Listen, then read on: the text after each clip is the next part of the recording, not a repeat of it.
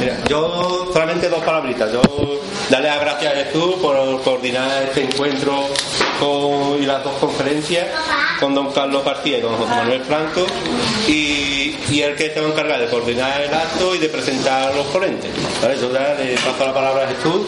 Muchas gracias. Bueno, buenas noches, bienvenidos a todos. Os quiero decir que a mis 58 años hay una cosa que tengo clara y que creo que he interiorizado bien. ¿eh? Y es que de las muchas cosas que te da el conocimiento, la más importante a esta altura de mi vida creo que es la capacidad de disfrutar. El conocimiento te acerca al disfrute. De tal manera que llega un momento en que el disfrute y, el conocimiento convergen dentro de ti, se interiorizan y llegan a vivir dentro de ti en armonía como si fuera un matrimonio. Es decir, que también hay buenos ratos y buenos días. Pero bueno, bromas aparte, creedme que quien más conoce un área o una temática, más disfruta de ella. Y créeme también que no es fácil, porque acceder al conocimiento es difícil. Cuesta trabajo y esfuerzo y a veces dinero. Es necesario implicarse, dedicar tiempo y trabajo a ello. Y digo esto, ¿por? Porque, en mi opinión, para entrar en el maravilloso mundo de la fotografía de la naturaleza, pues hay, hay que mezclar, creo que por lo menos tres factores. El primero de ellos, el conocimiento del medio, de donde te vas a mover, en el que vamos a desarrollar la actividad de la fotografía. El segundo, el conocimiento del reino que queremos fotografiar, y ya pueden ser flora, fauna, hongos, protozoos, algas, bacterias, lo que sea. Y el tercer factor, por supuesto, como no podía ser de otra manera, el conocimiento de la técnica fotográfica. Yo no sabría decir la verdad en qué proporción hay que mezclar estos tres ingredientes para que el resultado sea el óptimo. Pero os puedo decir que de nada sirve saber mucho de técnica fotográfica si luego no sabes llegar al sitio donde tú quieres hacer la foto. Y donde se encuentra el ave o la planta que tú quieres fotografiar. De nada vale conocer tampoco perfectamente el sitio si cuando llegas allí pues no conoces la fauna ni la flora que hay allí tampoco. Tampoco te va a servir de nada. Y tampoco haremos nada si tú conoces perfectamente el sitio. Conoces la flora, conoces la fauna y cuando llegas pierdes la fotografía porque te falta la técnica fotográfica o los medios fotográficos entonces es una especie de alquimia que hay que mezclar esos tres conocimientos y por esa sencilla razón he querido colaborar con Sanlúcar Foto en, en, en, la primera exposición fotográfica que hacéis, en la que yo también participo. Pues de esta manera, únicamente colaborando en la organización de estas charlas y mi trabajo ha sido comprometer a dos ponentes, pegarles una puñada de travela para que vengan aquí. Y son personas que ambos tienen perfiles diferentes, como vais a ver ahora, pero tienen en común muchas cosas. Primero, son dos personas muy ocupadas. Los dos, doy fe. Tienen su tiempo muy bien distribuido y muy valioso. Segundo, son muy buenos fotógrafos, fotógrafos los dos. Y terceros, pues son dos grandes amantes de la naturaleza. Y dicho eso, os resumo el currículum de cada uno para que sepáis de qué estamos hablando. Y acabo rápido. Carlos García, aquí a mi izquierda, es catedrático de Ecología de la Universidad de Cádiz, doctor en Ciencias Biológicas por la Universidad de Málaga. Es autor o coautor de 87 trabajos científicos publicados en 52 revistas internacionales y 35 nacionales.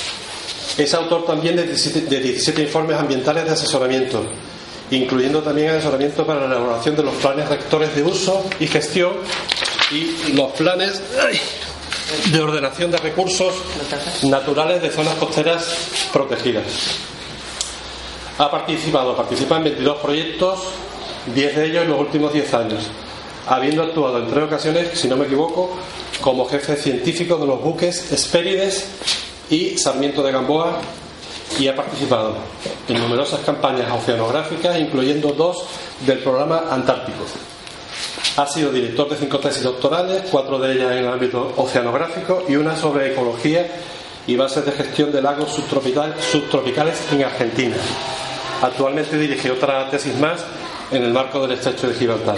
Ha sido responsable de 2005 a 2011 del Grupo de Investigación Estructura y Dinámica de Ecosistemas Acuáticos del Plan Andaluz de Investigación y recibió el premio al mejor grupo de investigación de la Universidad de Cádiz en 2011. Fue vocal desde el año 2008 al 2013 y posteriormente fue vicepresidente de la Sociedad Gaditana de Historia Natural desde 2013 a 2017 y por la universidad es representante por la Universidad de Cádiz en las juntas rectoras de los parques naturales del Estrecho y acantilados de Barbate. Bueno, y el siguiente ponente, yo creo que mejor que lo presente todo seguido ya, es José Manuel Franco Ibáñez, que lo conoceréis más porque es sanluqueño, de profesión es técnico especialista en automoción, ha sido socio fundador del grupo ecologista Milbus en, el año 1988, participando después en la fusión de los tres grupos que ecologistas que había en San Lucas de Barrameda y que una vez fusionados pasaron a llamarse Al Jaramillo. En 1998 participó en la fusión de ecologistas en acción en el ámbito del Estado español. Actualmente es el coordinador de ecologistas en acción de San Lucas, pertenece al área de conservación de la naturaleza en el ámbito provincial y es representante en el órgano de participación de la Consejería de Medio Ambiente y Ordenación del Territorio dentro del patronato de las Reservas Nacionales Lagunas Naturales Lagunas de Cádiz. En el ámbito andaluz es responsable de comunicación y redes sociales de Ecologistas en Acción y a título particular administra varias cuentas como blogs, Facebook, Twitter, etcétera, donde podemos encontrar su fotografía. Pues, como he dicho antes, un gran aficionado a la fotografía de la naturaleza y concretamente en el mundo de las aves, aunque él dice que también le gusta practicar otras técnicas. Y su pensamiento, él considera que estamos en una comarca que es un punto estratégico para deleitarnos y sacar provecho del abanico de posibilidades en torno a la naturaleza y su forma de pensar es que para seguir disfrutando de la naturaleza tenemos que ser cómplices de su conservación. Y para ello, y para ello no solo debemos fotografiar aquello que nos gusta más, sino que también hay que mojarse un poco si vemos alguna atrocidad. Bueno, veis que hay dos perfiles diferentes que a pesar de ello eh, son dos grandes entendidos en naturaleza y San Lucas y yo no digo nada más y os dejo con Carlos.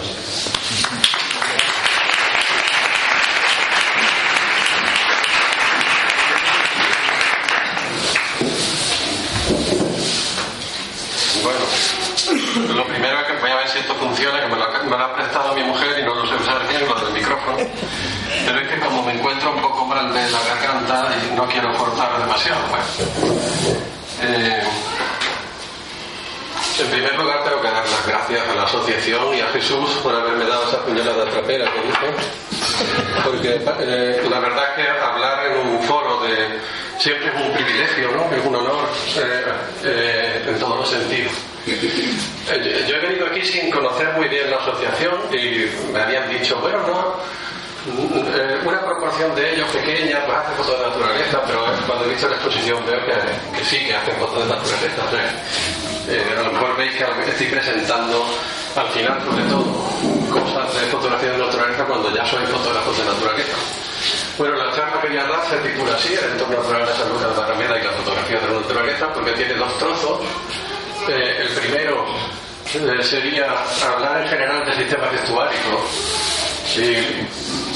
voy a hablar muy en, general, no voy a hablar concretamente de, de, de las marinas del Guadalquivir de aquí, sino de qué son los sistemas estuáricos en general.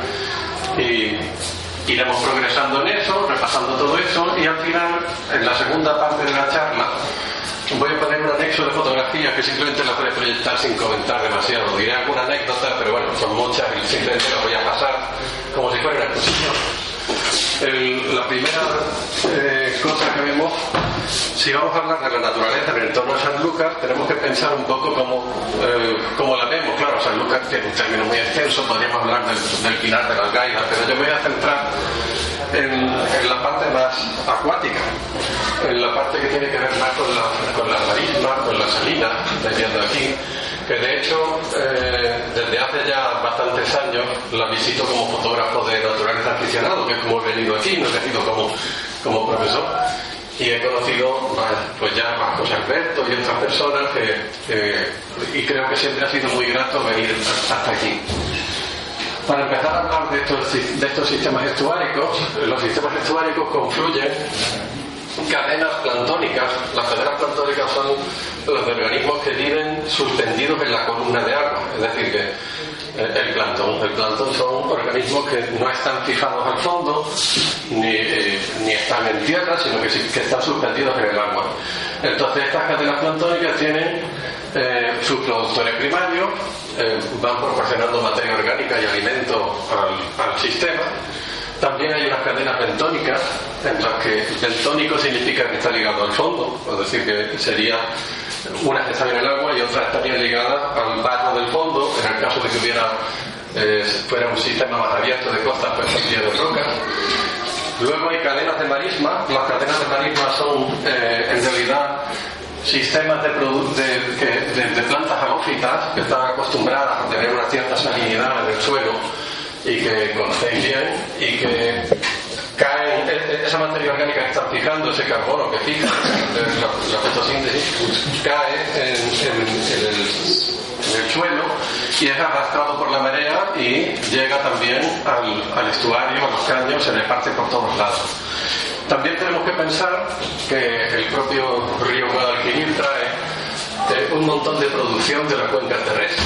Todo, todo lo que se ha producido en nuestra cuenca también viene hacia acá, hacia Sanlúcar, arrastrado por el río. Y tenemos que sumar también un sistema peculiar, que es artificial, construido por el hombre de, tiempo secular, que son las salinas, pero que desde el punto de vista ecológico eh, también son muy interesantes. Al final, ¿qué pasa? Que si sumamos todo esto, vemos que todo confluye, eh, aportando materia orgánica y tenemos un sistema muy productivo. Los sistemas estuáricos en general son muy productivos. Este, este gráfico de aquí es un clásico del año 78. Eh, es un primer modelo que se hizo con ordenador, que en aquella época ya era una cosa pues muy, era una primicia, del funcionamiento del estuario en Estados Unidos. Aquí hay muchas letras, muchas cajitas, pero si empezamos a, a poner palabras más grandes, vemos que aparece el sol, la energía del sol fluye hacia el sistema plantónico, todos estos son elementos del plancton, estos son peces plantívoros, peces más grandes que se, que se alimentan de los plantívoros y finalmente aparece el hombre en el propio sistema. También hay otra cadena trófica que está conectada con el plancton porque todo se interconecta en la red trófica, en el sistema, de productores primarios bentónicos. Bueno, significa organismos que hacen fotosíntesis o que obtienen energía del sol, por ejemplo las zosteras que pone aquí, o las macroalgas y hay toda una serie de invertebrados bentónicos, generalmente detritívoros, que eh, se alimentan de ellos y a su vez pueden ser alimentos de peces demersales y de otros organismos y al final siempre acaba el, hombre es el top predator de todo. Aquí medio escondida en este modelo aparece la marisma, la marisma tiene su importancia también en el sistema estuárico. Este diagrama a mí me recuerda un poco la época de Amenofis IV, este, este faraón que se hizo llamar Akenatón y que instauró durante un tiempo una religión monoteísta en la que se adoraba a Atón y Atón no es ni más ni menos que el sol. Aquí aparece la figura en la que eh, los seguidores de esta religión pues, piensan que el Dios más importante, el único, es el sol porque da vida a todo. Realmente en este diagrama eh, se aprecia que es la energía del Sol la que está fluyendo por todos los por todos los organismos que hay en todos estos sistemas complejos estuáricos para que finalmente nos alimentemos de ellos, por ejemplo, o, disfrutemos haciendo fotografías, que es lo que, también produce bastante placer. En esta zona de San Lucas se unen como dos grandes deidades. Si a mí me nombraran faraón de aquí, a lo mejor instauraba una religión en la que hubiera dos dioses paganos. El, sol sería uno, sin duda, pero también es muy importante el río Guadalquivir. El río Guadalquivir es, una arteria fundamental en, toda la región, en Doñana, etc. Y eh, aparte de servir de vía de, transporte para el hombre, como estáis viendo aquí, aquí en San Lucas, eh, es un lugar en el que fluye mucha agua, eh, con muchos organismos, mucha materia orgánica y, y un, es un sistema muy, complejo en el que se mueve mucha energía. Si empezamos viendo la columna de agua del estuario, es decir, el sistema plantónico, la cadena trófica que podemos aislar, la más clásica, porque esto es más concreto de lo parece aquí, eh, empezaría con fitoplancton, aquí he puesto una fotografía que hicimos de, de Cocinodicus pues vamos a verlo también, sigue con el zooplancton, seguirían peces plantívoros que pueden comer zooplancton, y luego ya vienen peces mayores, aves y la economía humana. Este es el trozo del modelo del sistema plantístico. En el río Guadalquivir lo que pasa, como normalmente veis este aspecto en el río Guadalquivir, es muy, es muy turbio. En una de las campañas, por ejemplo, que se hicieron para ver qué, qué tipo de fitoplancton y de zooplancton hay en el Guadalquivir, que parece mentira, pero se conocía regular, o sea que no es una cosa que esté muy conocida, la parte del plancton no se conoce tan bien. Aquí están cogiendo muestras de zooplancton y en esta manga chica se puede coger fitoplancton. Pero fijaros que la manga está totalmente llena de barro. Esto es el agua del Guadalquivir ese día, hecha directamente con la cámara. ¿Esto qué significa? Que la, la, luz, el sol, este famoso sol que le da vida a todo, no puede penetrar fácilmente en el agua. Eh, y la fotosíntesis es muy difícil de realizar. Entonces había mucha gente que sin haber hecho estudios de fitoplancton pensaban que en el Guadalquivir eh, no, es, no era importante eh, la presencia de fitoplancton, no había, o no había mucho significativo o era y realmente este tipo de estuarios muy turbios eh, suelen dar mucha producción en la desembocadura. Cuando desembocan en el mar, todo el, el Golfo de Cádiz se beneficia de ese aporte de materiales del Guadalquivir, porque el agua es más transparente y se hacer más fotosíntesis. Pero a pesar de todo, en el, en el Guadalquivir hay un montón de productores primarios de fitoplancton y este es ejemplo de una fotografía hecha con un microscopio, claro, no con mi cámara normal de ir al campo, de una de las algas más espectaculares. Este es Cocinodicus jonesian, usted que había dicho, es una microalga que tiene, bueno, no, no, no creo que, que, supere las 100 micras, pero de todas maneras es espectacular, es muy grande comparado con otras. Eh, esa sería la parte plantónica. La bentónica, la que está ligada al, al, suelo, que habíamos marcado que estaba por aquí, que empezaba con estas costeras y macroalgas, tiene un, un gran predominio de invertebrados, de tritíbulos, que lo que hacen es alimentarse de toda esa producción que viene de todos lados, de, de, de la marisma, de tierra, del plancton, de la propia producción bentónica, de, de zostera y de macroalgas. Y eh, en ellos hay poliquetos, bivalvos, hay muchísimos grupos, pero aquí, para los fotógrafos de naturaleza, el más bonito así y más agradable de fotografiar por su tamaño, porque es muy bonito es la, el, el, cangrejo bucatantia, digamos. Aquí hay una foto, estas son fotos sacadas de internet, no son mías, las he cogido de una, de una, clase de, esta de, grado, entonces las cojo de, internet. Aquí tenéis unos cuantos invertebrados que suelen vivir en, en los sedimentos estuáricos, de macrofauna por ejemplo, poliquetos como Neride versicolor o Eriste diversicolor, el Corophium volutator, que es un anfípodo, el Probularia plana, que es la cocina del fango, hay muchos más bivalvos, o los gasterópodos de estos caracolitos pequeños del género Hidrovia. Eh, como digo, de todo eso detritívoros, para el fotógrafo de la naturaleza que quiera disfrutar de, por aquí, en el entorno, eh, a mí a lo mejor es cuestión de gusto, pero el que más me gusta es, la buca, desde luego el cangrejito este, que da mucho juego y, y seguirlo. Y además no es muy fácil de fotografiar, solo tienes que no golpear demasiado el suelo y sentarte y no moverte mucho y con un teleobjetivo corto ya te hace un montón de fotos. Aquí hay un gráfico que siempre se lo pongo a los alumnos porque habla de la coevolución. Me recuerda a las películas de Tommy Jerry o del, o del el, coyote y el correcaminos. Son dibujos animados muy antiguos, pero como yo no me veo los nuevos, pues no sé cuál es otro ejemplo. Pero el coyote, eh, el coyote y el correcaminos eh, es un ejemplo de coevolución porque cuando el, el coyote eh, se compra un artefacto de marca Acme para cazar al correcaminos, el correcaminos siempre encuentra una solución para evitar que lo cace con ese nuevo aparato. Entonces busca otro y así. A lo largo de la evolución, los organismos que se han relacionado como depredador y como presa han coevolucionado unos y otros. Y por ejemplo, los invertebrados, que tienen muchos problemas, tendrían muchos problemas viviendo aquí abajo, porque aquí no hay oxígeno, y además eh, hay bastante sulfuro, que es una sustancia tóxica para la cadena respiratoria. Pues eh, a pesar de eso, a pesar de que se vive muy mal a, una profundidad de 15 centímetros, por ejemplo, pues profundizan y se meten abajo. Entonces uno se pregunta, ¿y por qué se meten abajo? Pues la respuesta la tenéis ahí de forma gráfica, porque si no se los comen. Entonces hay algunos, como la, la pequeña hidrovia, que no profundiza demasiado. Hay otros, como la escrubicularia, que tiene unos sifones tremendos, ya lo habéis visto cuando despliega los sifones tremendos y los poliquetos pues hacen galerías. Arenícola, por ejemplo, o Nereid, eh, Ediste, hace galerías. En este gráfico vienen los nombres en inglés de varios pájaros o aves de un gremio. Un gremio es un grupo de organismos que se alimentan o tienen eh, digo, un recursos tróficos muy parecidos, es decir, que comparten nichos. Entonces, eh, veréis que en el grupo de los vinícolos hay muchos diseños de picos desde los, pequeños eh, chorritejos, como este, eh, los correlimos, como este Sanderling, que aquí está puesto el nombre en inglés y aquí el, nombre en español. O sea, este de aquí corresponde a este y así podéis ir viendo cómo se llaman en español cada una de estas, de especies en inglés. Y, y, vemos, por ejemplo, aquí el zarapito, este sería el zarapito real, por el tamaño de pico tan grande que tiene, que es el que profundiza más. Aquí hay una foto de Jesús con un sapito que creo que es el trinador, tiene el pico más pequeño que el, real, a lo mejor lo tiene así, pero también profundiza mucho.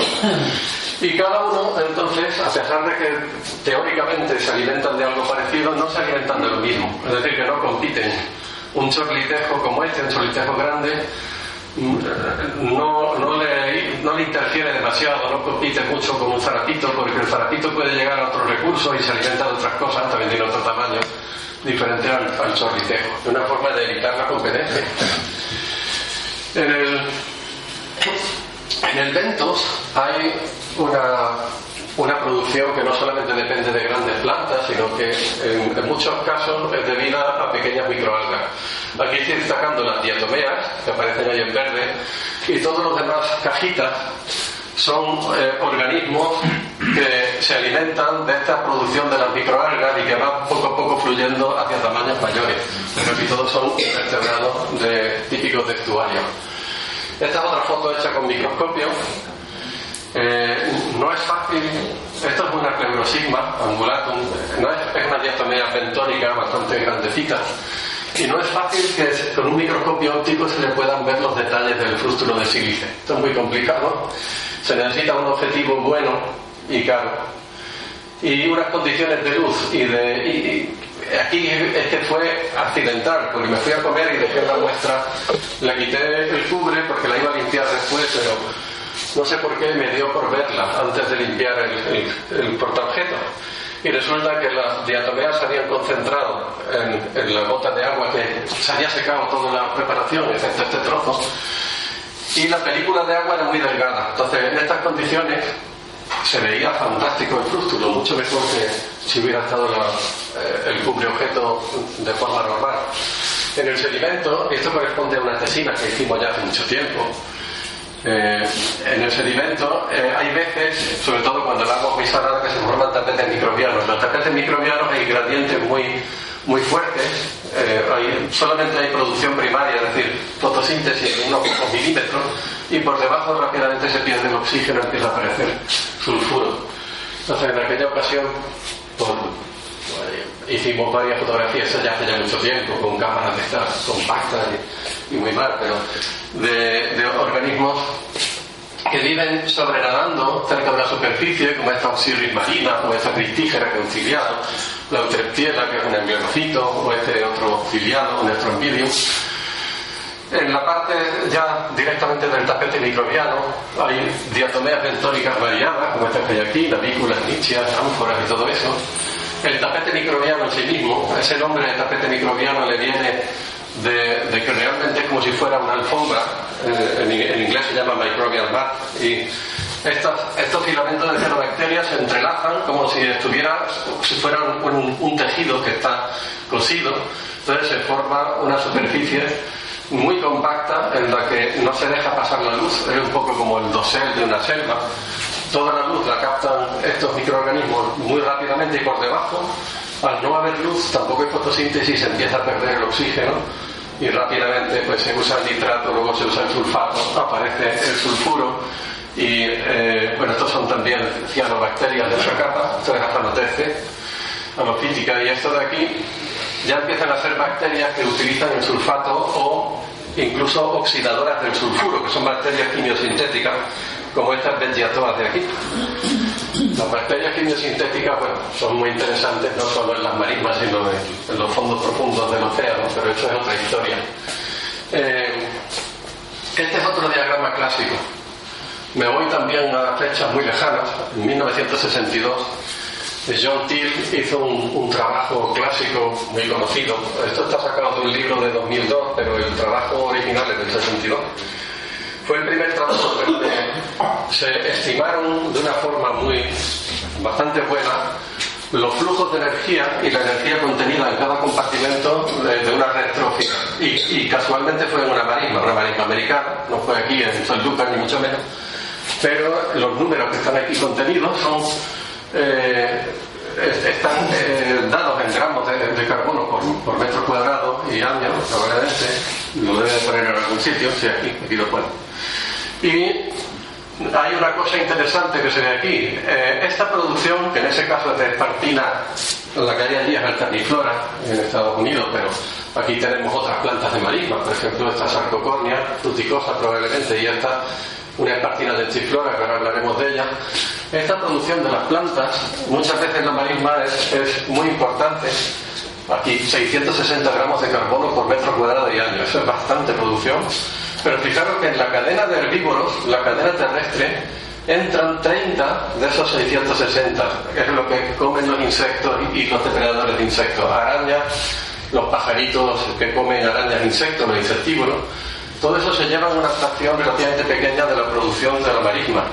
Y la producción más grande, 630 de 660, va directamente a ese pool de materia orgánica, de detritus o de basura orgánica, del que hemos hablado antes, que se reparte por todos los sistemas estuarios. Y son los detritívoros, como este cangrejo del que hemos hablado, y los poliquetos y todo esto de lo que hemos hablado, lo que se alimenta de este pool o este almacén de materia orgánica que está generando. Y al que también contribuyen las diatomeas, como esa que hemos visto fotografiada, que es un productor primario que también hace fotosíntesis como las la plantas terrestres, y que esa producción va aquí. Esos detritívoros son, por lo tanto, los, los animales más importantes de, de la marisma. Y aquí aparecen pues los pajaritos que nos gusta fotografiar. para que veáis, para favorecer a estos pajaritos pues hay que mantener este sistema funcionando así. Esta de aquí es una fotografía en la que aparece la esparcina de Enchiflora, que era esa hierbecita que hemos visto antes. Y es una foto idílica, esta es la salina de, aquí se ve el Pinar del Algairo al final. Y, parece un paisaje muy atractivo, muy bonito, y lo es claramente, pero esta planta es una exótica invasora. O sea, la, la espartina densiflora viene de Sudamérica y se introdujo en la parte del Guadalquivir en Huelva. Y está, ataca a la marisma, eh, se apropia del, terreno y desplaza las plantas, eh, no sé si decir autóctonas o por lo menos las viejas conocidas, las que teníamos aquí. Las marismas de por aquí típicamente son marismas que están dominadas por quenopodiáceas, como yo que sé, la sarcocornia, salicornia, aliñones portulacoides, eh, las, las salsonas, las suedas, todas estas plantas que, tienen este aspecto, que habréis visto, este es el típico paisaje marismeño de toda la vida, y la, la espartina de flora, como hemos visto eh, aquí, lo cambia por este aspecto. Aquí tenemos una espartina que es autóctona, pero yo diría que está en bastante regresión, bastante vulnerable. El último bastión que tiene, como Asterix en, el Imperio Romano, eh, lo tiene en el Parque Natural Valle de Cádiz prácticamente, el resto está todo invadido. Esto de aquí lo he puesto porque es un experimento fotográfico que hicimos un, fin de semana. Eh, un time lapse en el que dejas la cámara, a lo mejor lo habéis probado alguna vez, pero bueno, es divertido hacerlo. En este caso lo hice pensando en los alumnos para que vieran cómo cambia el aspecto de una marisma. Estos son cangrejos Ucatangeli, todo esto, fijaros la cantidad que hay, y que se meten en su galería cuando se va a inundar, y cómo cambia totalmente el sistema. En este caso, lo que antes era un sistema al descubierto en el que los detritivos nos están nutriendo de la materia orgánica y de la producción de las pequeñas microalgas que hay en el barro, se convierte en un sistema acuático y entran los peces, bueno, cambia todo en el mismo sitio con el ritmo de las mareas. Ahora vamos a ver las salinas, no sé si voy bien de tiempo, bueno, no voy mal, pero ya.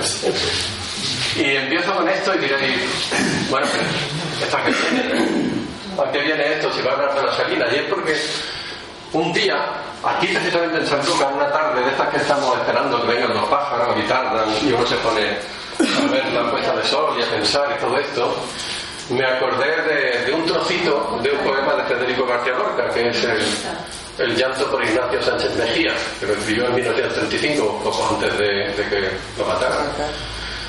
Eh, aquí hay una fotografía que he cogido de internet de este torero, de Ignacio Sánchez Mejía, que era muy amigo de Federico García Lorca, y en ese, esa elegía, que a mí me, me gusta mucho, de la- las dos elegías, yo soy muy poco sofisticado en eso de la literatura, yo soy muy vulgar, entonces las dos elegías más conocidas de la lengua española probablemente son el, la- la- el llanto o las coplas a la muerte de su padre de Jorge Manrique, en la que los ríos van a la y mueren, y en este de aquí, el de Federico García Lorca, hay un trocito en el que le habla supuestamente a este torero que ya está eh, muriendo o muerto, y le dice, no quiero que le tapen la cara con pañuelo para que se acostumbre con la muerte que llega. Vete, Ignacio.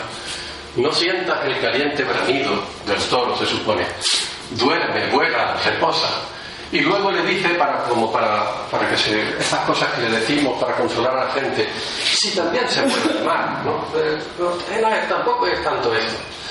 Y esta frasecilla, también se muere el mar, que a mí me gustó, parece que también le gustó a este señor, lo reconocéis, a Fernando Morán, que fue ministro de Asuntos Exteriores con Felipe González en la primera legislatura. Y escribió una novela, pero una novela que escribió en el exilio, porque la censuraban aquí, eh, creo que la escribió en el, cin- en el 58, o sea, antes de que yo existiera ni nada. Bueno, pues le gustó tanto esta frase que se la puso de título a la, a la novela. Y la pregunta es por qué me acordé de esto sentado en una salina. Pues porque me imaginé que, que la salina es donde se va a morir el mar. Dice, también se muere el mar. ¿Y dónde se muere el mar? El mar se muere en una salina, por lo menos en gran parte. A mí me recuerda, igual que hemos estado pensando en ese toro que mató Ignacio Sánchez Mejía, saliendo de un toril, que son unas puertas, lo canalizan, lo meten desde fuera, eh, los toriles salen luego a la plaza y le vuelven a cerrar la puerta. En cierto modo me recuerda el proceso por el que el mar, un poco despistado, se le ocurre meterse en el río Guadalquivir, lo engañan, empieza a dar vueltas, se mezcla con agua dulce un poquito, y muy cerca de la desembocadura, cuando muy salado, es canalizado y es atrapado en una zona en la que cierran unas compuertas y ya nunca volverá a salir. Igual que ese toro, ya se queda para siempre en la salida y no vuelve a salir. Eh, esta es una fotografía de, de hace ya bastante tiempo, aquí de la salida de San Lucas, una de estas compuertas, cuando, cuando están, cuando en la época más estival eh, se está, está a punto de recogerse la sal y todo esto son cristales de sal y el color rojo es debido a pigmentos carotenoides de microorganismos. En el agua normalmente se debe natural y en la salina es una, una clorofígea y en el que hay en el sedimento podría corresponder a bacterias halófilas, sería bacterias ruberinas, pero esto claro, tendría que verlo, cogerlo y todo eso.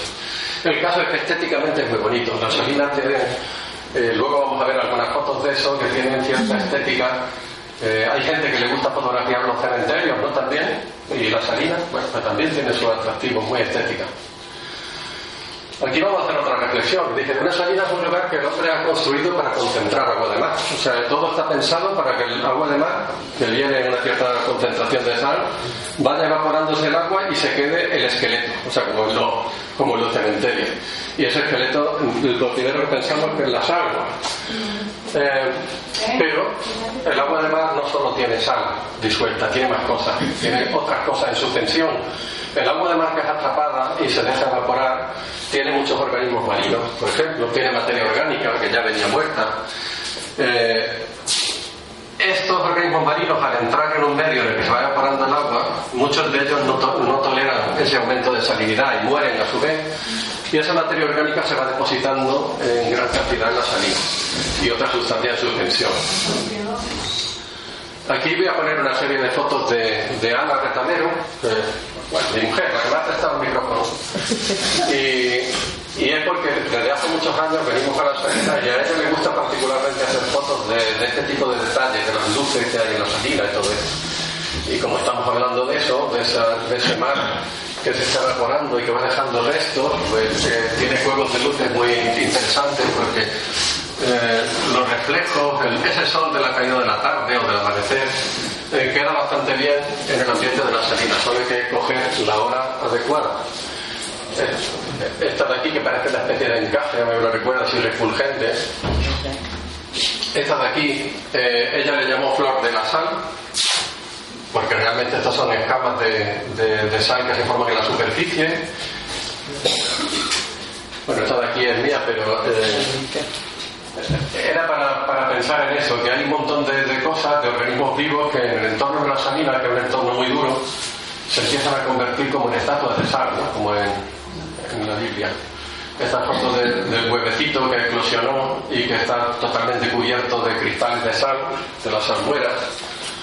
O esta pluma de un flamenco, depositada también, estos son cristales de sal, manchados de barro, pero también es en, en la salina pues reflejan mucho el espíritu ese de, la, de las salinas, un sitio donde se van depositando restos orgánicos y minerales. Esta de aquí es una, no sé, a, varias de estas han dado menciones ¿no? y cosas de estas, pero esta de aquí es una pluma, como veis, que ha servido de núcleo de cristalización de la alita, del cloruro sódico, y se forman los cristales de, de alita cúbicos perfectos sobre la pluma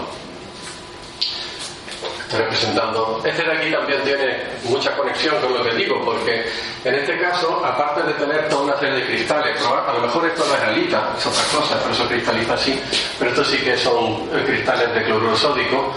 Estos organismos son artemias, artemias que, que ya han llegado al final, el agua se ha evaporado tanto que, se han quedado ya prácticamente pegadas a los cristales de sal en el fondo y pronto pues serán simplemente materia orgánica que se descompone y que vuelve a entrar en el ciclo. Se acabó su, su tiempo. Aquí las artemias todavía están nadando, pero ya muy atrapadas en el agua. Es, estos granitos que se ven por aquí y que están concentrados en la zona de espuma dándole el color amarillo son granos de polen de pino. El pinar de la alcaida, que está muy cerca, pues lanza de vez en cuando grandes cantidades de, de polen al aire. Cuando se deposita en la superficie de la salina, eh, muchas veces el viento los arrastra hacia la orilla y se ve como una franja muy amarilla. Si tú coges un trocito de esto y lo ves al microscopio, aparecen granos de polen de pino. Otra materia orgánica producida por una planta terrestre y que va allí a acumularse y a depositarse en el sistema, entrando a ser, en este caso, alimento de toda la comunidad que se alimenta de esos detritus, de esa basurilla que nos parece. Esta foto, por ejemplo, no se puede decir que, que no, nos den ganas de meter la mano aquí ¿no? y, lavarnos la cara ni nada de esto, pero eh, expresa lo mismo. Estas burbujas están cubiertas de restos orgánicos, se ve perfectamente, y expresa también ese espíritu de la, de la salina.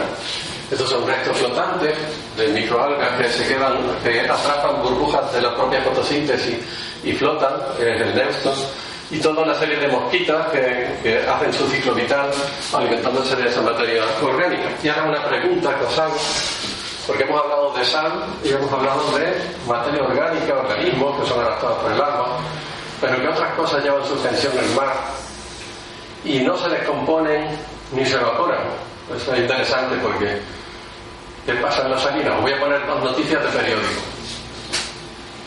Plástico. Sabéis que en el, en el, océano se han descubierto una, una, enorme cantidad de plástico, pero los microplásticos eh, van, están en todos lados y eh, ese, ese, agua que entra por la compuerta, ese del toril, con ese agua para concentrarse, no solamente lleva sal, lleva todo lo que está en suspensión en el agua y parte de lo que lleva son microplásticos. Los microplásticos no son como las artemias que se descompondrán y se la comerá nadie. Puede que alguno se lo come alguien, pero eh, no se degradan fácilmente, se retienen un tiempo, un tiempo de residencia muy alto Y normalmente eh, ya se ha detectado, en un estudio que hicieron en, el, en Levante, en Alicante, me parece, han detectado en varias salinas que hay un contenido de microplásticos muy alto en la sal. Es lógico porque si en el mar hubiera, por ejemplo, yo qué sé, un microgramo por litro, pues en la salina había mucho más porque se ha acumulado, bastante lógico. Este es un esquema de, salina eh, simplificado que pongo en clase, pero bueno, esto eh, lo voy a decir muy rápido, en el que se ve como el agua de mar que entra por un lado de la salina, por ejemplo a 36 gramos por litro, la salinidad típica del mar, eh, empieza a evaporarse de cubeta en cubeta y va cambiando la salinidad. Aquí le ponen unos numeritos que se ven mal, pero yo los voy a leer 80, 140, 250, 325 y 370 aquí, que está implicando cómo va creciendo la salinidad a medida que el agua va progresando y evaporándose en la salina. En esas cubetas se encuentran comunidades de organismos y, ambientes muy diferentes, pero esto es lógico, esto no se parece nada a esto ni a esto. En el dominio carbonatado, que se llama así, en este libro lo llamamos dominio carbonatado, lo que se precipita es carbonato cálcico y magnésico normalmente, y es lo que se pierde de la disolución, son los productos menos solubles del agua. Eh, luego, este dominio de la materia orgánica eh, probablemente lo han llamado así porque es donde de forma preferente se acumula esta materia orgánica. Aquí ya empiezan a morir los organismos a mansalva, los marinos, y los, eh, los restos, los cadáveres, etcétera, van depositándose y es el dominio de la materia orgánica.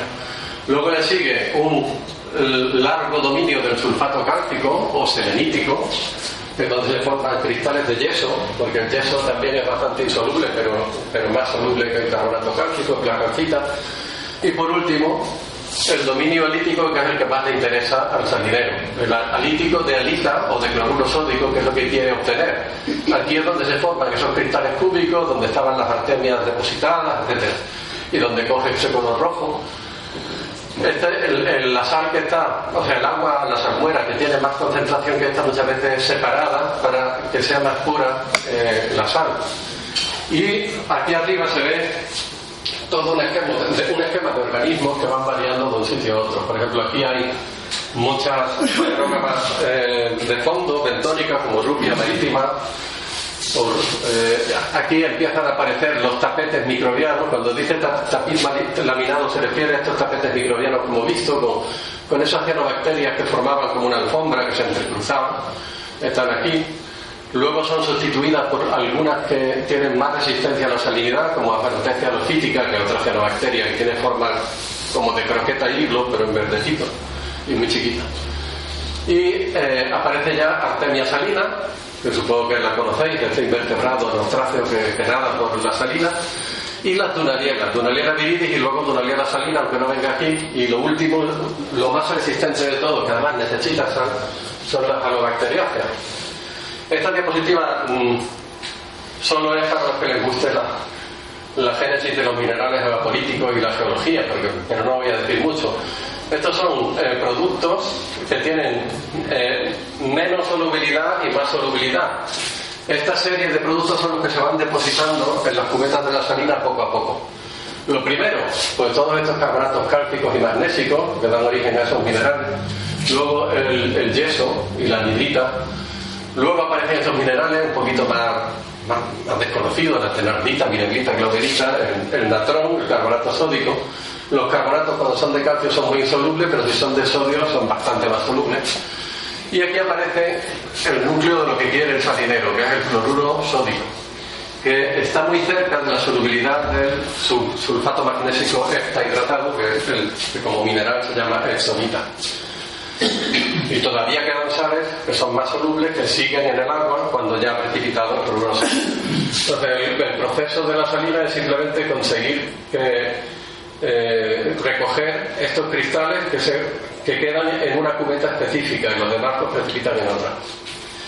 Bueno, esta es una fotografía, por supuesto no son, mías, son sacadas también de internet, pero como son para darlas en clase, vaya que no, he ido a la cueva de Pulpí y no conozco a estos señores. Pero son cristales de sulfato cálcico, de yeso, espectaculares. Y estas fotos pues sí son de Ana, de Ana Retabero. Y, se ven eh, cristales de, de, alita en una salina manchados de ese color rojo de la dunaliela, esos, esos carotenoides de las microalgas que han, que han teñido de rosa los cristales y esta es la que ya hemos visto antes. Esto es una, una serie de fotografías, esto no es en San Lucas, sino en las salinas del puerto de Santa María, la salina de Santa María, y es para mostrar el color que coge el agua eh, en el momento más extremo. Esto es debido al dominio de Dunaliana salina, que es de las pocas microalgas que puede soportar una salinidad tan alta. Esa salinidad tan alta es una prueba muy difícil de superar para los organismos acuáticos. La presión osmótica es tremenda, bueno. Entonces, eh, bueno, aquí aparece Luis Lubián cogiendo una muestra, murió el año pasado, el pobre y esta compuerta me llamó mucho la atención porque se ve agua verde a un lado y roja a otro. Y realmente conectaba dos cubetas y una se veía muy roja y la otra bastante verde. Entonces cogimos muestras ahí y estuvimos viendo al microscopio en este lado. Había mucha Dunaliana viridis que tiene este aspecto, no se recubre de carotenos, tiene esa clorofila, tiene un pequeño contenido de carotenoides, pero no muy elevado y en el otro aparecía eh, Dunaliana salina. Aquí aparecen las dos. Dunaliana salina es, más grande y se recubre totalmente de carotenoides. Parece que es una defensa contra la luz ultravioleta, la fuerte radiación que hay en, los hábitats donde viven.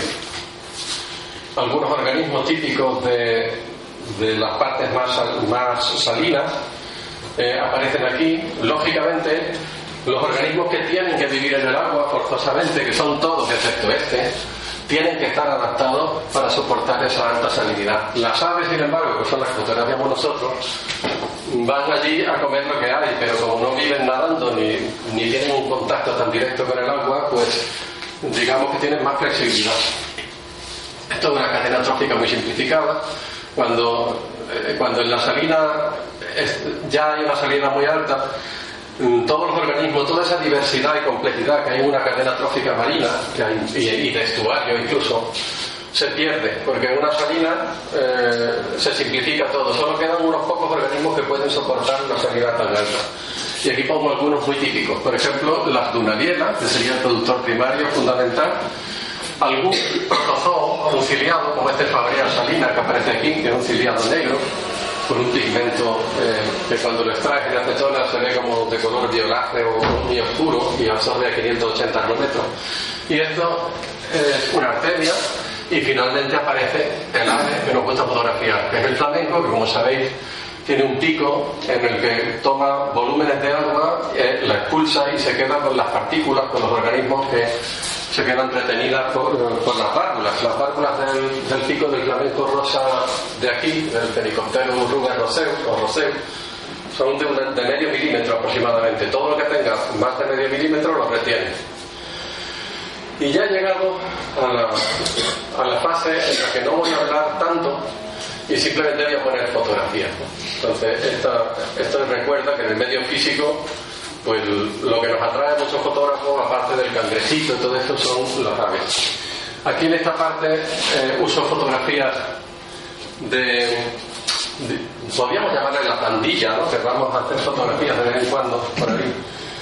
Y, ahí aparecemos en faena liados unos cuantos. Eh, estoy yo, esta es Ana que no ha podido venir porque también está un poco, está, de baja de hecho.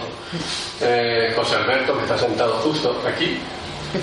Y aquí un amigo que no ha venido, José Luis, con su pedazo de teleobjetivo. Ahora ya José Alberto no le tiene envidia porque ha comprado otro igual, pero todos le envidiábamos antes porque tenía un 500 fabuloso. Y ahora podríamos hacer serie de fotografías. No voy a hablar mucho porque tampoco quiero llenar mucho tiempo, pero son muchas. Entonces, no están todas las especies, pero las que salen sí son, ¿no?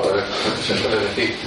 Yo creo que la más, una de las más fáciles de fotografiar y más atractivas es el flamenco, por eso lo he puesto el primero porque cualquiera que salga a fotografiar por aquí, si se esconde mínimamente, tiene un poco de paciencia, el flamenco es bastante grande, es muy abundante, es muy vistoso, tiene colorido, bueno, es una especie que yo creo que es de las primeras en las que, que uno puede, puede fotografiar así consiguiendo cosas razonables. Aquí vemos a José con su teleobjetivo ese que tanto envidiábamos, con un teleflash Yo hace ya miles de años que no uso teleflash, ¿no? Pero bueno, lo, usé muy poco. A mí no me gustan demasiado los flashes, es un poco raro. Y Pongo esta fotografía de los dos disfrutando como locos aquí en San Lucas, porque es un sitio realmente bonito. Mira que hemos viajado por ahí, pero realmente hay que apreciar este sitio porque compite con miles, miles de otros sitios en el extranjero que tienen mucho nombre y esto de aquí pues está realmente bien. Para un ecoturista, por ejemplo, está muy bien. Y, lo pongo porque los fotógrafos de naturaleza, voy a decir que habréis visto que muchas veces se hacen las fotos y rápidamente se ponen a mirar y se quedan un rato mirando la cámara. Eh, normalmente tiramos las cosas que no vemos suficientemente nítidas. O ya puede ser que hayas cogido el bicho haciendo el pino y con una triple cópula mortal mientras comes no sé qué y tal, tal, que si está movido o está desenfocado, no tienes que tirar. Entonces te da mucha pena, pero entonces estamos continuamente mirando eh, si, el, si el, el detalle que estamos obteniendo es bueno o no, con objetivos de cierta calidad, pues lo más normal es que si enfocas bien y pones los parámetros bien, pues te salga la foto correcta, que sería aproximadamente así, ¿no? Cuando la pones al 100%, que se vean los detallitos, se distingan con, con cierta claridad, que se vea que no están movidos ni que están desenfocados. Más fotos de flamenco, cuando despliega las alas es mucho más bonito, incluso que cuando está eh, posado, aunque muchas veces... Eh, se pueden obtener fotos en las que el color es más sutil. Estas son las claves altas, es una sobreexposición, es decir, forzar que la, que la cámara eh, esté, que la foto sea sobreexpuesta para que el agua, que originalmente tiene un color gris porque era un día plomizo, pues coja un color blanco prácticamente y, y queda todo por lo menos a mí el efecto me gusta. No se puede conseguir otras veces. Bueno, de vez en cuando con los flamencos queda muy bien, porque los flamencos tienen bastante color. Entonces, y no son, si fueran negros como los moritos o algo, no sé. Pero el flamenco es ideal para hacer claves altas. A mí me, gusta mucho probarlo con flamenco. Aquí hay otros ejemplos. Siempre buscas una composición que más o menos tenga cierta gracia y, eso depende de la suerte, por cierto. Igual que como cuando veíamos que estábamos mirando el cuadrito, a ver si está enfocado o no, o no está movido, las composiciones también se llevan por, delante a miles de fotos, que las tiras a las papeleras. Para tener fotos que te satisfagan, y ya lo sabréis probablemente, a lo mejor hay que hacer 3.000 fotografías de las que vas a conservar al final 10 o 20 nada más, y las demás las has tirado todas. Y eso depende de, la, de lo fiebre que sea uno, los frikis de la fotografía, porque aunque le gusta realmente la fotografía, eh, se puede quedar horas y horas haciéndole un grupo de flamenco fotos hasta que cae la tarde, se hace de noche, y llega a su casa con 700 o 1000 o 2000 fotos de lo mismo, y se tiene que poner a seleccionarlas.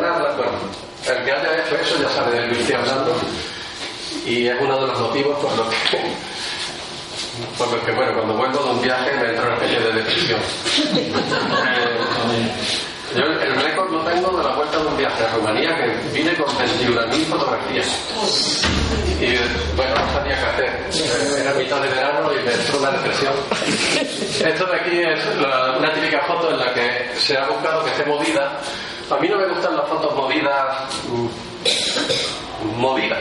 Me gusta que se distinga bien el bicho. Estoy buscando el movimiento no es de las que más me gustan del todo. Si fuera la que realmente me gusta, la cabeza al menos se vería completamente nítida, aunque los demás estén movidos. Luego veremos algún ejemplo que sí conseguí con Sorancita. Otra de las especies que todo el mundo ve por ahí y que es muy fácil de fotografiar es la es bastante confiada, se acerca mucho al hombre, no hace falta ni cae y además pues tiene es bastante bonito aunque sea muy vulgar pero es precioso y más cuando tiene un ambiente de marisma esto aquí en San Lucas también un ambiente de marisma tan bonito, con sarcocornia fruticosa como esta. Esta foto tan bonita, con unas luces tan increíbles, son de, de José Alberto. José Alberto tiene la, virtud de que, de que se despierta muy temprano, se queda hasta muy tarde, insiste mucho, tiene una tenacidad fuera de lo normal. Cuando algunos se rinden, él sigue. Y entonces lo bonito es conseguir las luces apropiadas. Esta luz es muy bonita. Además, si os dais cuenta, lo ha hecho a ras de suelo no, no está puesto de pie y sale visto desde arriba, sino que se ha ido totalmente al nivel que salen las fotos más bonitas. Nos podemos recrear con... Aquí se está comiendo, ¿qué se estaba comiendo? Una gusana, lo que le llaman una... ¿Una gusana? Pues parece apetitosa. Una con un fondo más verdoso, así como más de esperanza. Esta es una clave alta con, con, con cigüeñuela, también se puede hacer. La cigüeñuela, eh, al contrario que el flamenco tiene bastante blanco, entonces el peligro de las claves altas es que el blanco de la cigüeñuela se llegue a fundir con el fondo.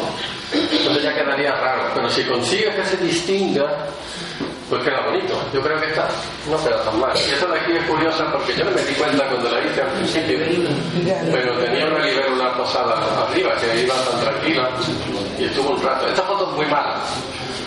Lo advierto para que pero ¿por qué la he puesto? Porque me hizo mucha gracia. Esta foto, la luz es horrorosa, no está nítida. Una foto para tirar, pero no la tiro porque me hizo mucha gracia. Este pollito de cigüeñuela es una bolita chiquitísima sobre un pedazo de pata gigante, ¿no? Y es que está, parece como un algodoncito pinchado en una escuadra. ¿no? La boceta también es bastante frecuente y también es muy bonita, tiene unos colores. Esta de José Alberto. Los Albertos siempre le ponen una firmita ahí, lo vais a ver. Y además se distingue la suavidad que tiene la hora del día en la que la he hecho. Supongo que estará aquí temprano o algo así, porque esto a las 12 del mediodía no es seguro. Esta que, está, que sí es a las 12 del mediodía es mía. No tiene una tan bonita, le vamos a hacer. Y es un, las abocetas cuando, cuando están en buenos grupos a veces forman ya es cuestión de suerte, disparar muchas y ver si en alguna te sale una composición que se salve, pero los grupos son muy complicados. Luego, ahora vamos a ver diversos linícolos que ya son, los linícolos tienen, algunos son más fáciles que otros, y la archivebe común, por ejemplo, esta es de José Alberto, el archivebe claro, el tringa regularia, todos estos son del mismo género, tringa, el archideve oscuro, llamamos por el tercer archideve, el tercer tringa. El oscuro es muy parecido al común, pero tiene el pico bastante más largo. Veis que tiene un aspecto raro con ese pico tan largo. Otro tringa, pero que no se llama archideve, el andarrío grande, que es un tringa, o, o crocus, que es verde de grupo. Y el andarrío chico, que no tiene el mismo género, una actitis y polenia. El andarrío chico, yo creo que de- dentro de lo clínico no es de los más confiados, o sea, por lo menos. eh, hay veces que tú estás, que no estás ni en high y, el, y se pone muy cerca. Lo que pasa es que cuando le da la espantada se va lejísimo.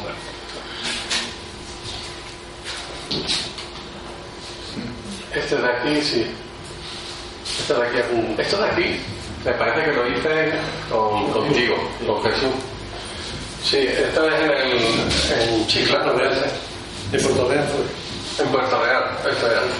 Entonces aquí lo bonito es que se acercaron dos y se pusieron a pelear. Eh, a mí me gusta la acción, eh, por, por divertirme, porque hacer una foto de un pájaro parado, muy nítido, eh, queda muy bonito, pero no se divierte uno. Cuando se pierde es mucho más emocionante. Luego vienen los, los chorlitejos, que son los que tenían el piquito muy cortito, eso que profundiza un poco. Este es el chorlitejo grande, el chorlitejo chico, con su arito amarillo alrededor del ojo. Este es otro, aunque no se ve igual que el anterior. El chorlitejo patinegro. Este es una, una ave vulnerable, que hay iniciativas de conservación aquí en Cádiz, precisamente porque en la provincia es una zona importante para, para conservarlo. Esta foto es real también, eh, una de las primeras fotos de limícolos que ella hizo aquí en Sanlúcar. Le gustó mucho, eh, lo que pasa que aquí no se ve cómo, cómo parecía que estaba como en un suelo de mármol que brillaba, porque las salinas tienen esos, esos fondos tan bonitos. Esta es de José Alberto, una aguja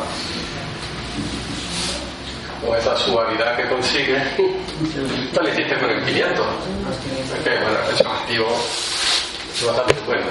Un corralismo común, que también es Alberto, tiene un, color muy bonito. Corralismos tridáctilo. Corralismos tridáctilo eh, suele estar en la parte más de la playa. Es de ambientes un poco más arenosos, más cercanos a la desembocadura, y es el típico el típico linícono que avanza y retrocede con las bolas, ¿no? que sale en muchas películas. El Sanderding en inglés. Creo que hicieron una, una peliculita los de Pixar, que quedaba muy bien. El Vuelve Piedra, que también es más bien de, de zonas más cercanas a la playa. El Ostrero, esto está hecho también en la playa de, de San Lucas, la parte cercana a Doñana. La gacheriza común, esta la verdad que son fotos malas, pero es que no tengo muchas más, porque la he visto muy poco, esta he tenido mala suerte con ella.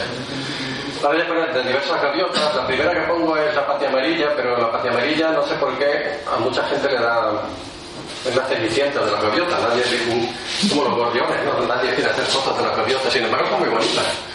Aquí hay un, adulto regañando a un joven en vuelo y podría poner muchas más de gaviotas patia amarilla, pero como sé que, son, a la gente no le interesa, pues no las pongo. Aquí en el mismo puerto pesquero, cuando regresan los barcos, seguro que se pueden hacer fotos interesantísimas cuando se tiran a por el, pescado que van desechando.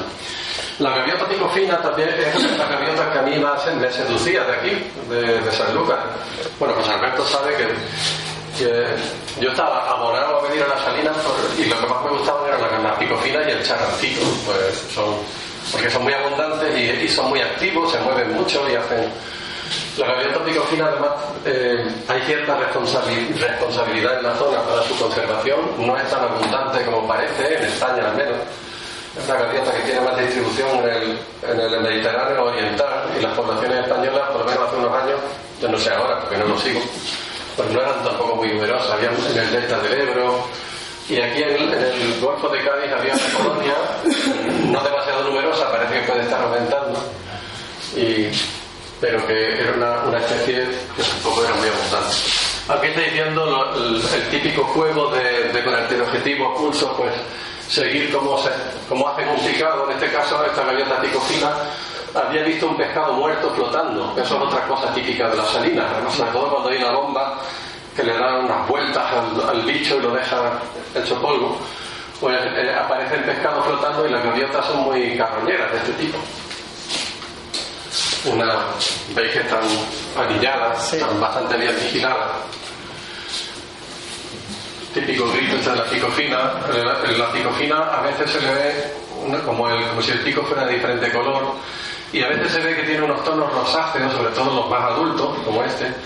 Y, y de hecho en la guía veréis que, que este tono rosa lo ponen como una de las características de la galleta picofina. No siempre se le ve, pero es una de las características. Pero estos son de diferente edad. Aquí esta foto me pareció curiosa. Tengo, esto es un día que vimos que estaban moviéndose mucho y a una velocidad tremenda, se nota, ¿no? Como están eh, el agua. Y es que el agua estaba llena de mosquitas. Aquí se ve una como esta.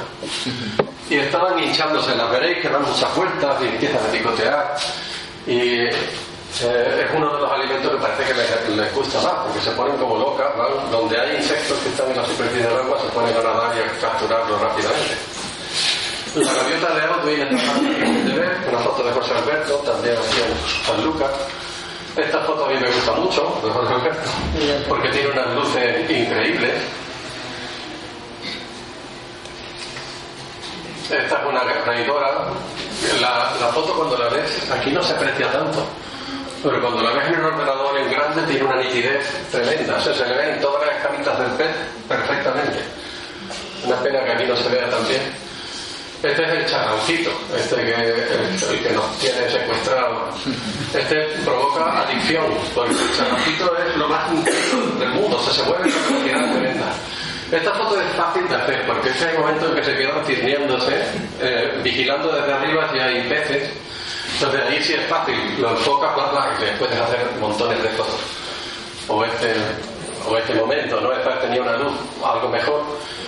Pero claro, cuando empiezan el picado, no hay persona humana que pueda seguir ese picado. No es como la gaviota picofina, ni el milano, no sé qué, ni, siquiera el charrán común. Eso lo puede hacer un ser. Pero seguir al charrancito en la trayectoria desde aquí hasta el agua, eso es dificilísimo. Es un deporte de...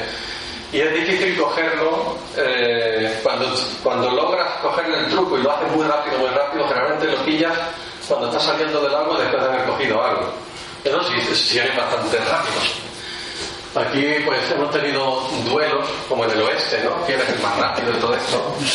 Pero me parece que al este del Guadalquivir el, el revólver más rápido es José Entonces hemos ido a batir, eh, a veces hemos ganado unos y otros. Esto de aquí es que crea, realmente crea adicción, ¿eh? Ir a charrancito. El primer día no va a ninguno, no te animéis. El segundo tampoco. Pero con insistencia hay unos cuantos de estos.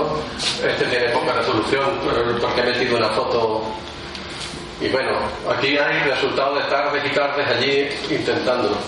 Este de aquí es otra forma de verlo. En lugar de, disparar a gran velocidad y tener, eh, no sé, muchos reflejos, lo que, lo que se trata de buscar es que a última hora, cuando ya no hay luz prácticamente y puedes poner la cámara a una velocidad lenta, tratar de, conseguir esta sutileza. Esto es un, high key, una clave alta, que también está sobreexpuesta, para, para conseguir que el cielo sea de un color muy, muy blanco.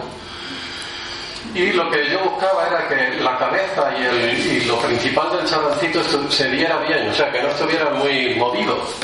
Porque el problema de disparar aquí a 30 o a 1.30 o a 1.20 es que se te mueve y sale mal pero sí quería conseguir que las partes móviles, las alas, estuvieran, se, distinguieran, pero se diera el movimiento. Y a mí esta foto pues me, gustó mucho, pero para conseguir esta foto tuve que hacer cientos de otras que las tiré en la papelera, lógicamente, muchísimas.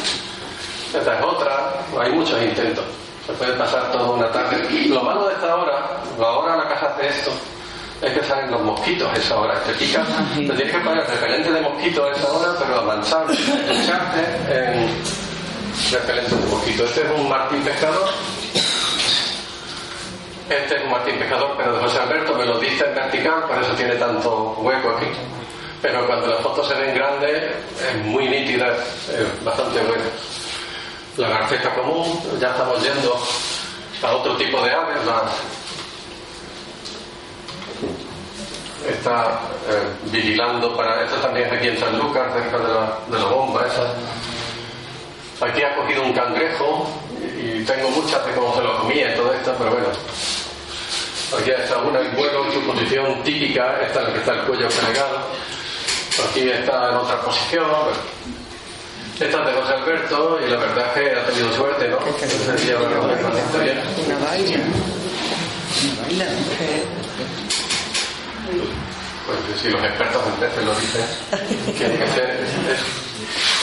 La rojilla cangrejera, pues se ve, bueno, se ve en el entorno, yo no, sé si se ve tanto aquí, pero cuando va tirando para el brazo del este se empieza a ver mucho más.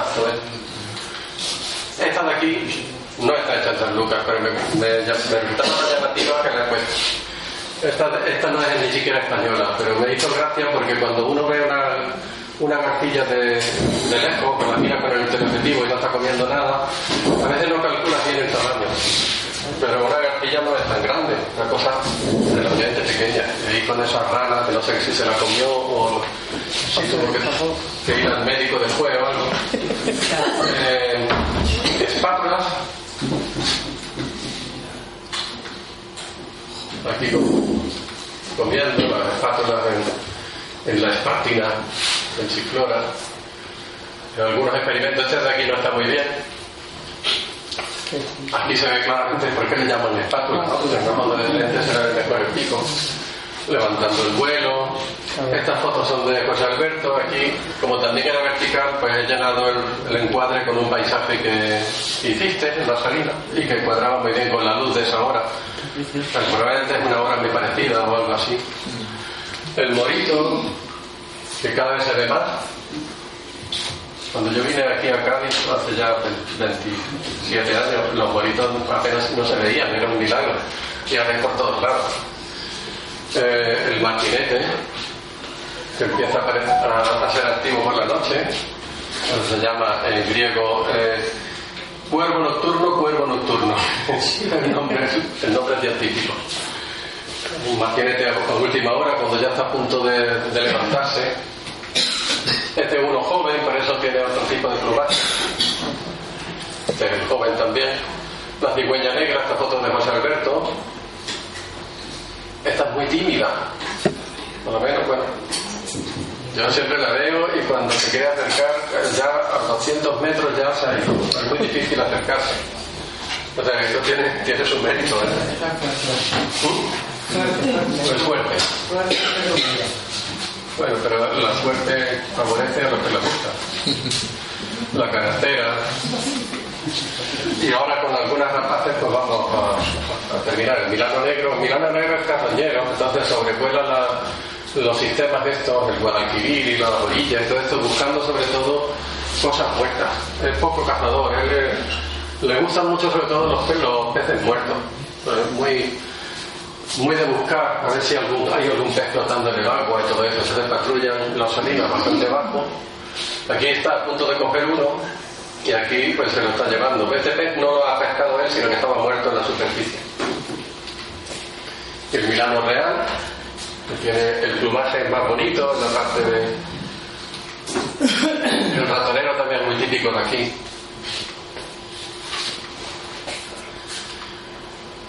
El aguilucho lagunero, los aguiluchos se, se alimentan eh, en, el, en el ambiente lagunar muchas veces en la época de reproducción de otras aves atacan a, a nidos de otras aves, para eso las, las otras les tratan de echar y todo eso, y también a roedores y todo eso.